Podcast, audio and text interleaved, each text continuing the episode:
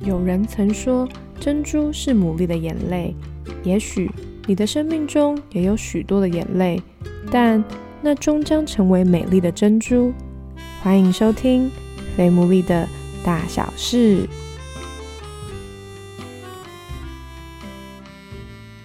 Hello，大家好，我是 Sarah，欢迎收听我们第五十二集的《肥牡蛎的大小事》。那录制这一集的这段时间呢，就是天气真的非常的湿又非常冷，好不容易就是今天算是就是没有什么下雨，但是还是非常冷。不过就是希望这一集上架的时候，真的就是春暖花开。不仅呢是希望环境上是这样，回应我们应该算是上上上一集 第四十九集。的这个主题呢，就是即便我们可能会有面对到忧郁症啊、恐慌啊、焦虑等等的影响，还是相信这段阴暗的日子终究会过去。那今天呢的主题，我想其实也很呼应这件事情，而且。又是来到我们感情的系列，我发现好像我们感情系列已经有点久没有聊到了，所以今天非常期待。那我和今天呢这位来宾已经认识非常的久，我们从高中阶段就非常熟。今天的这个来宾呢，他在我心中就是一直是很有原则，然后他很知道自己要什么，同时我觉得他又保持着一种单纯。所以虽然他的生命里曾经也经历过冬天，不过。他现在也走过了他的冬天，来到生命里的春天。今天我们就要一起来听他的故事。所以一开始呢，我就要先请他来简单的自我介绍一下他的名字，然后如果职业你方便的话，也可以讲一下。大家好，我是呃 Rosa，我现在是科技业的业务，以前是科技业的 PM，不知道大家对这个产业熟不熟悉？哎，对，说实话，我讲到这个产业，我们其实有做一个职业系列的。其实我应该要访问哦，你这你人生有很多，我应该要改题是不是？没有没有，我们今天先着着重在感情，因为你的感情非常的精彩。虽然不知道这样讲对不对？太精彩，有些时候也是代表泪水也很多。嗯，真的。我们就直接先破题好了。今天会邀请 Rosa，是因为我们想要聊的主题就是很严肃的主题，就是劈腿。这个主题其实非常的辛辣，但我觉得其实也是蛮多人其实都有可能或多或少啦，可能自己面对，或者是可能他们周围的人，我觉得就是很常会出现在我们生活或者是新闻上嘛。在一开始，我就是想要请你先分享一下你自己，就是既然你就是今天来宾，势必就是因为你有这个经历。那我想先问，就是你当初你们感情是交往的时间大概是？到什么样的阶段，然后交往多久？嗯，就是我是跟我前男友，然后在一起大概三到四年，然后因为我们算是同大学的学长学妹，但是呃，因为我们是不同系，我们是出社会之后别人才介绍我们认识的，所以我们就是等于在出社会之后才认识对方，然后大概交往三四年，然后那个时候其实一直都还蛮稳定的，就是他在。后来就是他在新竹工作，然后我在台北工作，对，算是半远距离。可是其实我觉得我们算是就是沟通知道很明显，然后最后是因为我们已经。就是很稳定了，然后也准备要结婚，所以我们双方父母就是都见过面，然后就是准备大概有定个婚期，可能准备要往结婚这条路迈进。未来如果要结婚的话，第一个我们要克服就是我们未来要怎么居住，然后我们的工作是不是要在同一个城市。所以我那个时候就是到再从台北的客街到新竹的客街去。然后就是我们就是准备说，可能以后就可能在新竹定居这样。我觉得反而可能是我们距离更近之后，我觉得尤其然后再就是面对结婚这件事情越来越靠近的时候，我就会一直想知道说，那我们到底下一步是什么？然后或者什么？然后那个时候对方也是在转换工作期间，就等于说我们有很多的事情要讨论。然后所以可能就有在一些口角的时候，然后他就是有跟我讲说，那不然就是我们就就是分手。我们一直来交往的时候，如果说我们有一些意见不合的时候，基本上我们都不会提到分手这件事情。所以我觉得在结婚前夕，我听到对方就是这么轻易的说这件事情，我就会觉得很震惊、很压抑。对，很压抑。而且其实我觉得我们算是走过人生蛮多事情的，所以我就会觉得说，你有可能在那个当下放弃这样。对对对，我就会觉得很。很很 shock。我刚开始初期的时候，我就是有就是想知道说到底是什么原因，因为我其实觉得争执就是本来就是可沟通的点，可是那到底是什么原因？你觉得就是走不下去？而且那个时候他跟我讲的反应，让我觉得他好像不是我认识的那个人。我我就不知道为什么大家都会一直说女生会有一个第六感，第六感。其实在这中间我没有查清他什么点，因为我觉得他是一个很坦诚的人，就是他所有的手机密码，然后所有的聊天记录都是可以。任我随便看的，所以我其实也觉得，就是因为他很坦诚，所以我也很放心，我就不觉得说他会有其他的可能性。就是虽然他那么坦诚，那你有看吗？还是你也没有？我没有。可是，而且我有看的话，我也不是以我要抓奸的这种角度去看。你百分之百放心的时候，就是当一个人可能跟你想象中不一样的时候，你才会这么破碎。就是，嗯，对对对对，你因为我觉得有警觉的人，可能他不至于会像我这么的讶异，或者对一个人的印象就是这么毁灭这样子。对感情期间，我觉得他是可以给我很高的安全感。我说在交往期间的时候，因为我对他信任感非常的高，就是所以我才后面遇到一些事情的时候，反差就会特别大。所以那个时候，我就是有突然觉得说，OK，如果说是我们两个人个性单纯不合的话，那我们是不是可以设法解决？可是他看起来那个时候就是会很突然的，就是说他觉得这就是不能解决的事情了，然后我们也没有必要再继续磨合了什么的。这个是我们第一次就是很认真要走到下一个阶段。那为什么会突然就是一要走到下一个阶段，你就会觉得说，好算了，就不要磨合了，然后我们可能就不适合这样。对对，所以我就问他说。真的单纯分手，我们就只是因为我们不合吗？你确定你真的没有其他的喜欢的对象吗？这样子，我得找到我们到底真正分开的原因是什么。说说不定会有些人会觉得说，哦，这个东西没有什么好追求。可是我其实就觉得，没有给我一个分手原因的话，我会觉得有点死的不明不明。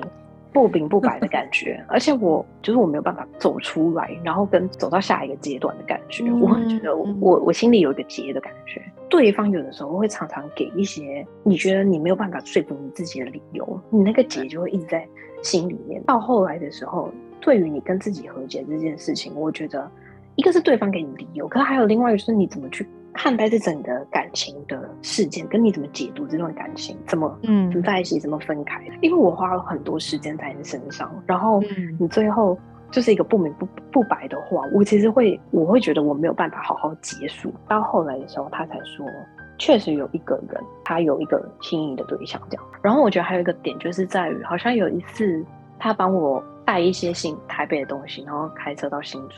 的路上，然后我就要帮他，就是开导航，所以我就是一样输入，就是我我以前习惯的密码，然后后来就发现他换密码了。Oh my god，这些都是个 sign。那也是为什么当初我会问他说你是不是有其他人的一个点，就是我有问他说，其实我没有要看你的简讯，其实我那时候只是想帮你导航，可我想知道为什么你要换密码，然后他就说哦，因为他有一些简讯他不想让我看到。我也觉得他蛮坦诚的，一个是他那个时候就变成了一个没有在顾虑我感受的人，因为他其实以前的话，他非常知道要怎么讲哪些话会让我觉得有安全感。可是我就觉得他到后面的时候，基本上就也没有想顾虑我的感受，可能那个部分也才是真实的他。因为你对待一个你不喜欢的人，或者说你对待一个你讨厌的人的态度，那个时候可能才是呈现你真正人格的。的那一面，你知道吗？那那个时候，你一发现他密码换了的时候，就大概心里有个底。那他说我因为有些选讯不想给你看，那你那时候当场怎么回应啊？我那时候就说好，OK，因为我必须说，当你被分手或者被劈腿，尤其是你是那种无预期的。就是你从来没有想过说这件事情会发生在你身上，或者说你从来不觉得对方的个性或什么的会发生这件事情的时候，其实我那个时候的身心状态非常非常的不好。基本上，因为你你也陪我经历过那段日子，就是我我基本上是没有办法工作的，然后我也没有办法就是在思考其他的事情，就是我觉得我是被整件事情给吞噬的那种感觉。我就除了哭之外，我没有办法好好的。过生活的感觉。我以前看那电视剧的时候，我看那些人大哭大闹，然后就是一直躺在床上，我都会觉得，哎，好了，够了。就是我觉得应该没这么夸张吧，就是可不可以理智一点？可是我跟你说，发生在我身上的时候，我也是完全一样的状态。就是面对他的时候，我的情感是非常复杂。我那时候一定是还有感情的，可是又带有非常大的受伤，然后又带有那种生气、愤怒，然后还有带有一些不解，就是这些情绪是一直在那个那段期间一直轮转，一直不断出现的。我回想起来，我我不一定可以在那个时候做好一些正确的反应。我就想说，我觉得这件事情是不对的，或什么？我其实根本讲不出这些话。那个时候，你有的时候你会很卑微的想要这段感情继续维持或什么的。所以我其实很真实哎。我那时候也刚到新竹，所以我就，对，我基本上我没有身边没有朋友，然后没有我认识的人，就是我真的想随时想要回台北，然后找我一些很很好的姐妹或者你告诉我，我其实没有办法，很又很孤单，然后又在新的工作环境，在那个当下，我就只问他说，其实我没有办法很很好的回复他说，好，我第一个遇到。劈腿这件事情，那我要怎么处理？我没有很好的 ID，我到底要怎么处理？对啊，没没没有人有任何策略。对，没有人心理预期说 我会被劈腿啊，没有人预备说，哎，如果有一天我要被劈腿，我要用什么 SOP 或者我要怎么处理？完全没有这个对对对对对这个考量过。因为我以前男朋友还打篮球，所以他就是他就是一个礼拜可能会三四天都在打篮球。后来我才发现说，那个女生是他打篮球的那个 team。会遇到的对象，其实我完全不想限制他打篮球，因为谁会知道打篮球的时候遇到一个喜欢女生然后出轨？会想得到，对不对？我平常因为我的生活，我根本不会去管这个。然后最好笑的就是，因为我呃去到那家公司，他没有发电脑，那个时候他就借我电脑用。然后我就看到有跳出那个讯息，就是他的朋友也知道他有另外一个对象这件事情，也让我觉得很不可思议，因为经常他的朋友也都认识我，嗯，所以他的朋友还就是在。大家眼皮底下，然后就知道他跟另外一个女生可能就是互有好感或者什么的。那现在还会跟那些人联络吗？不啊，我完全没有，因为其实我们大学的那个圈子共同的朋友其实蛮多的，但是我我基本上就是都嗯有有个界限在了，就是我也不会再主动联系这样。你那段疗伤的期间，除了大哭，除了真的应该就是行尸走肉，就我我其实真的没有想过我可以复原。这样说吗？那个时候无止境的眼泪，所以我会一直觉得你的悲伤就是看不到尽头的感觉。我总结一下，一个就是你自我否定是必然的，一定会自自我否定，因为呃，这个跟好好分手不一样的差别在于，有一个人就是硬生生的替代了你，所以你这个自我否定可能会是一般分手的可能双倍。还有一个就是一定会有个声音，就是我真的会再遇到个更更好的对象吗？这个这种心情的话，就是。分手的男女可能都会遇到，不管是不是好好和平分手，因为你花了很多时间去适应一个人，所以你会觉得说，我还要再花一段时间，然后再磨合一个新的对象，我真的会遇到一个更好的人、更适合的人吗？这是第二个问题。还有就是说，你跟自己怎么和解？你怎么去解读这件整件整个感情的事情？一开始的时候，我觉得呢是要远离那个环境。就是因为我那时候到新竹来，所以我整个人就是置入在那个环境，就是那个时候新新竹变成一个悲伤城市，就是我我会沉浸那个环境里。可是我那个时候刚好在新竹的时候，就是有一个朋友，他也跟他交往十三年的女朋友分开，哇！然后他十三年，你很难想象的，对，就是我那个时候才二十七嘛，然后所以你就等于说你人生当中有一半的人生就是跟二十，那等下十三年，他是从几岁开始交往？国中嘛，国中。Oh my god！然后呢？他从国中开始交往，然后那他现在有遇到新的对象了吗？他现在还没。可是他那个时候就很常跟我聊天，因为我们也是大学很好的朋友。他那个时候就是有点把我拉出来。他那个时候就等于说，我们两个人有相同的心境。他甚至交往了一个比我更久、更久、更久的朋友。所以有一个前辈带着你的概念。这样讲对。他那时候就跟我讲说，你一定要逃离那个环境，你也不能够在他的交友圈里面，你一定要脱离，不然你会一直。在那个漩涡里面，完全不停轮转。对，因为你看到的那些情景，我那个时候就是离职。我其实觉得我很难拿工作开玩笑，可是我那个时候也知道。我没有什么心力在工作上，然后也回台北，就是他的嗯朋友圈啊，然后那些人我们大家都没有在接触。其实他的家人就是以前跟我很密切，他的妈妈还有哇都论及婚嫁了。对对对，就是我们以前很常见面，很常一起吃饭。所以我那时候有也有一个觉得可惜点，就是你可以再遇到一个很爱你的人，可是你很难再遇到一个就是。一个爱你的家庭，你知道吗？因为我觉得他的家庭真的对我很好。他妈就是最后跟我说再见的时候，然后他妈还就抱着我哭，很难过。你可以跟一个人说再见，可是你你也连带着必须要跟他身边周围的好的人们，就是一起说再见。因为我也觉得我我以后不会再遇到他们。天啊，听了我都想哭哎！这真的是没错，需要负。我是舍不得他家人，没错。对对对。没有带什么期望，说我一定要找个更好的，我说我一定要找个更适合的，或什么的。可是你你会从以前的感情里面学到一些你自己的喜好吧，你会知道你更想要怎么样的感情，更不想要怎么样的感情。但是呢，我觉得这件事情可以这样解读：就是这世界上有几十亿人，所以没有绝对的更好的，因为其实大家都非常的不一样。就是我觉得前任有前任的好，然后我觉得这人有这人的好，完全没有办法放一个天平上这样子比较的。那你刚刚有提到说，就是面对。很主要嘛，面对劈腿会有面对到就是自我否定，你怎么面对那个自我否定的感觉？因为那个一定会一直不断的，每一天都是不请自来的敲打你的心。我其实是觉得我那个时候真的很需要朋友，哎，就是很靠朋友。对，就像我那个时候，其实每天都跟你一起早上一起祷告。其实有的时候，如果不是你，就是有拉着我，或者是有鼓励我的话，有的时候我真的会觉得人生很没希望。而且我，你你会被很多的负面情绪一直吞噬。那个时候有你会，还有另外一个朋友啊，其实你们几位都一直很认真的一直在鼓励我，然后一直提醒我说你很好，你很好。因为有的时候你真的睡醒隔天，你就会又觉得你在地狱里的感觉。所以我觉得，虽然这些。些话听起来很普通，可是真的是需要有人一直一直一直提醒你。我那个时候是真的这样走过来，每一天，这真的是要走过的人才知道。因为我记得那段时间，然后在旁边看的人，或者是我现在再再听一次，如果没有同伴，其实真的很难走过。没错，我觉得非常需要哎。所以其实我觉得听起来一个关键就是一定要去。求助，而且是可以拉住你的人，告诉那个在你身边的人，就是现在很痛苦的那个人，就是你很好。即使那个人他可能每一天醒来，他又会进到一个新的轮回。可是我觉得真的很感谢我身边的人，就是很有耐心的，就是一直陪我走过那段时间。对我刚刚听你讲，我觉得是一种你失去的关系，其实你也需要用关系来替代那个空缺。我觉得很，我知道很多非常多人可能就会赶快的投入下一段感情，但其实如果这个很危险，要用正确的关系来补足那个失去的关系。也许在听的人，你现在也正正在那个被分手、被劈腿的过程中，真的先奉劝大家，不要急于进到另外一段关系，因为你的伤根本还没有好，你再这样投身下去，你也只会更受伤，甚至会两败俱伤。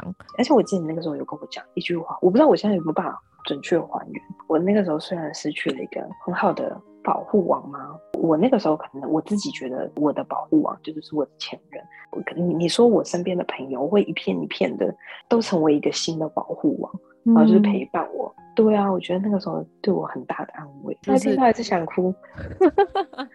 我现在我自己听到你刚刚讲，我自己又鸡皮疙瘩。毕竟我觉得感情非常重要，因为感情真的太有独一性，很有。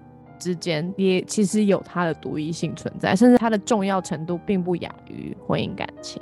你这样子大概期间，就是从你结束这段感情，然后到你真的觉得哎好像好了一点，你觉得大概这个时间你花了多久？我我只是觉得没有一个很明显的切点，说哎从哪一刻起我是突然好的。我之前有看一个影片，他就说就是你生命当中有一些很重大的创伤，你不要去期待那个创伤会好起来，或者说复原，就是到一个完全无创伤的状态。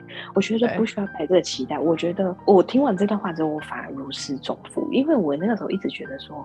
我就是任何时候我都会想起这件事情，就是时间过了有点久了，有点久了这样子。可是我还是觉得，我还是会记得啊，我还是会记得我当时的一些伤痛，只是那个程度会开始慢慢减轻。这样一辈子就是都带着这个回忆没有关系，因为你会用不同的方式去看你的伤疤。就像我现在一年后、两年后、三年后，我都觉得我都记得这件事情，我也觉得我那个伤疤真的在。可是我会用不同方式去解读这个伤疤。就是我可能第一年的时候，当我已经认清说好。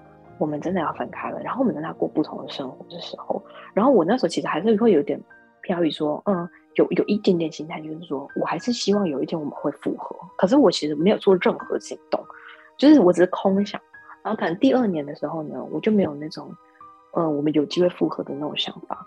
我我那时候就比较是觉得说，OK，没关系，我就是过我自己的生活，然后可是我也不觉得我会遇到什么更好的人，放宽心跟大家交朋友，然后过好生活这样。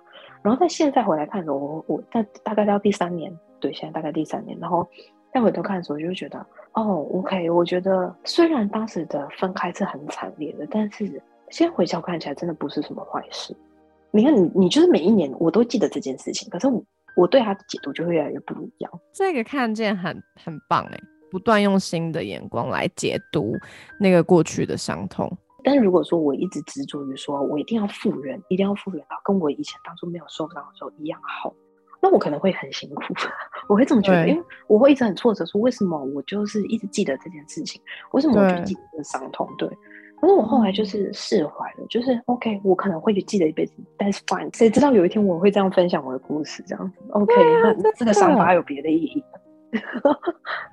哇，我有鸡皮疙瘩。最重要的事情是你其实现在是真的又 move on 了，就是你甚至是已经进到新的关系里面了。我还很好奇，是想说，那当初你在面对就是这个要交往的时候，你不会有，就是这个是先说一下这个契机是什么哈，就是你怎么会遇到他？就基本上我们也是就是朋友介绍，可是我们呃就是朋友。其实我们没有那种一定要交往的那种前提吗？我我那个时候自己啊没有执着啊，他的话他是他是非常非常想要有就是结婚的结婚为前提的对象，可是我我自己是觉得没有抱什么很大的执着，就是说尤其尤其尤其我前任是在。我结婚前期的时候才突然分的，就我我自己也不觉得说可以在什么很短的时间内，然后真的是遇到一个怎么样的对象，然后也可能可以替代前任或什么的，就我我没有我没有这个想法，而且我反而有更多的想法，就是我觉得不可能。嗯嗯，对，我反而觉得不可能。但观察眼光会不一样了，因为你你毕竟就是有经验嘛。我以前是非常觉得说不可能，就是这种劈腿、离婚这种事情是绝对不可能再发生在我身上。可是等到你发生之后，你就会觉得说，哦，这件事情好像是有可能的，就是这件事情是存在在世界上的，就是我理解了这件事。可是也不也不至于说，就是因为这样子会有很重大的阴影，就是是因为你到后来的时候，你也会跟新的人，就是你慢慢互动。对你，你也用另外一种视野在另认识另外一个人，因为他们是完全不同个性的人，他其实没有责任去背负你前任的那些。你你虽然在前任上面受过伤，可是他们其实是对他们来讲不公平，对不公平。你如果把前任的阴影就是硬套在他们身上，对他们来讲不公平。所以我就试着用认识一个全新的人的感受，尽力的去认识一个全新的人，然后给他们从头开始这种 感觉。这个很棒哎，因为我觉得人性是难免的，因为你会从过往当中学到经验，或是如果你受伤的话，那个就叫阴影，所以你一定会把这个投射到下一任身上。我要么就找一个极端值，然后要么就找一个超级跟前任超相似或什么的，就尽量的就是纯粹的认识一个人，重新的了解他，然后减少就是把前任的阴影就套用在下一任身上，这样让现任知道说你有。以前的过往那些伤痛也不是一个不好的事情啊，就是可以让对方可以理解说哪些地方会让你就就是就是你的地雷啊，会最害怕的地方。那我觉得这个也是蛮重要的，也算是一种避免他他也碰到未爆弹了。今天其实讲了蛮多的嘛，那有没有什么话是你在今天你觉得？我觉得你刚刚今天已经说了非常多金句了，就是真的是金句啊，就觉得这一集真的就是在失恋的人应该要听一百万遍的这种感觉。有没有什么最后你可以给这些正在过程中的人一些鼓励的话？我觉得面对这件事情的时候，我觉得第一个你要知道的就是这个不是你的问题。完完全全就不是你的问题，就是不管对方选择了别人或者选择了你，我觉得这个是对方一定要自己去面对的一个问题。可是我觉得，呃，大家在面对这件事情的时候，一定要保护好自己，就是不要被自己的心里的那种呃愧疚感跟那种自责的感受吞灭。就是一定要相信，就是对方选择了劈腿。这个不在于你做了什么事情，这个在于对方就是做出了这个对你不忠的这个决定，那是对方要负责责任和对方必须要承担的事情。大家不要回头过来，就是先去苛责自己，说是我哪里出问题，是我哪里不够好。先认识到说这个都是谎言，这个都不是，嗯，不是正确。你第一反应该去指责自己的事情，会希望大家可以不要再自责自己。这么用而已，就在这段感情里面，我们都很认真的付出过了。那我觉得，我我们在这中间，我们无愧于心。剩下的东西，我觉得我们不要为对方的行为，然后把这个行为还加速在自己身上，觉得自己不够好，觉得不被选择。嗯，今天听完之后，可能也是因为我也真的就看你怎么样每一天流泪，然后到现在你哦不仅过得很快乐，然后而且还找到一个就是你心爱而且也很爱你的人。我觉得这个过程、这个转变，真的在旁边的人看就觉得哇，这一切发生的真的太像在演电视剧了吧？就是。真的太 amazing 了。其实你刚刚有提到嘛，就是你你会担心你会不会遇到一个更好的人，你会不会遇到一个爱你的人？但我觉得在今天的 Rosa 的分享里面，他都用自己走过路来告诉大家，会就是你会再遇到一个更好的人。他一定跟你的前任不一样，他也许不一定是那种贴心的人，但是他你们你你会像他一样遇到一个跟你一样步调一致的人。甚至会遇到一个超过你可能原本想象甚至是设想的人，那我觉得就是这就值得开心的事情啦。就是冬天就这样过去了，那春天就来了。我觉得就是好好享受你的春天，然后也期待它真的会来临。谢谢 Rosa 今天跟我们的分享，我觉得你真是有内涵的人。怎么可以讲出这么多金句？真的，真的，如果不是你自己走过，我相信绝对也讲不出来。真的很谢谢你愿意跟我们分享这个血淋淋的故事，希望对大家有帮助。肯定有。那希望下一次有机会来访问你的职业，因为我本人也非常好奇。嗯，那我们今天这一集就到这边。那如果呢，你有什么样的问题，也可以私讯我们 F A T M O O L E E，我们也都会尽快的回应大家。那如果你有想要，也像就是 Rosa 经历的一样，就是有同伴，可以有好的同伴可以陪在你身边的话，那我们每个礼拜五晚上也有 Good To 的聚会，就是你也可以来这里认识。好的朋友来认识新的朋友。好，那我们今天这集就到这边，我们就下一集再见，大家拜拜，拜拜。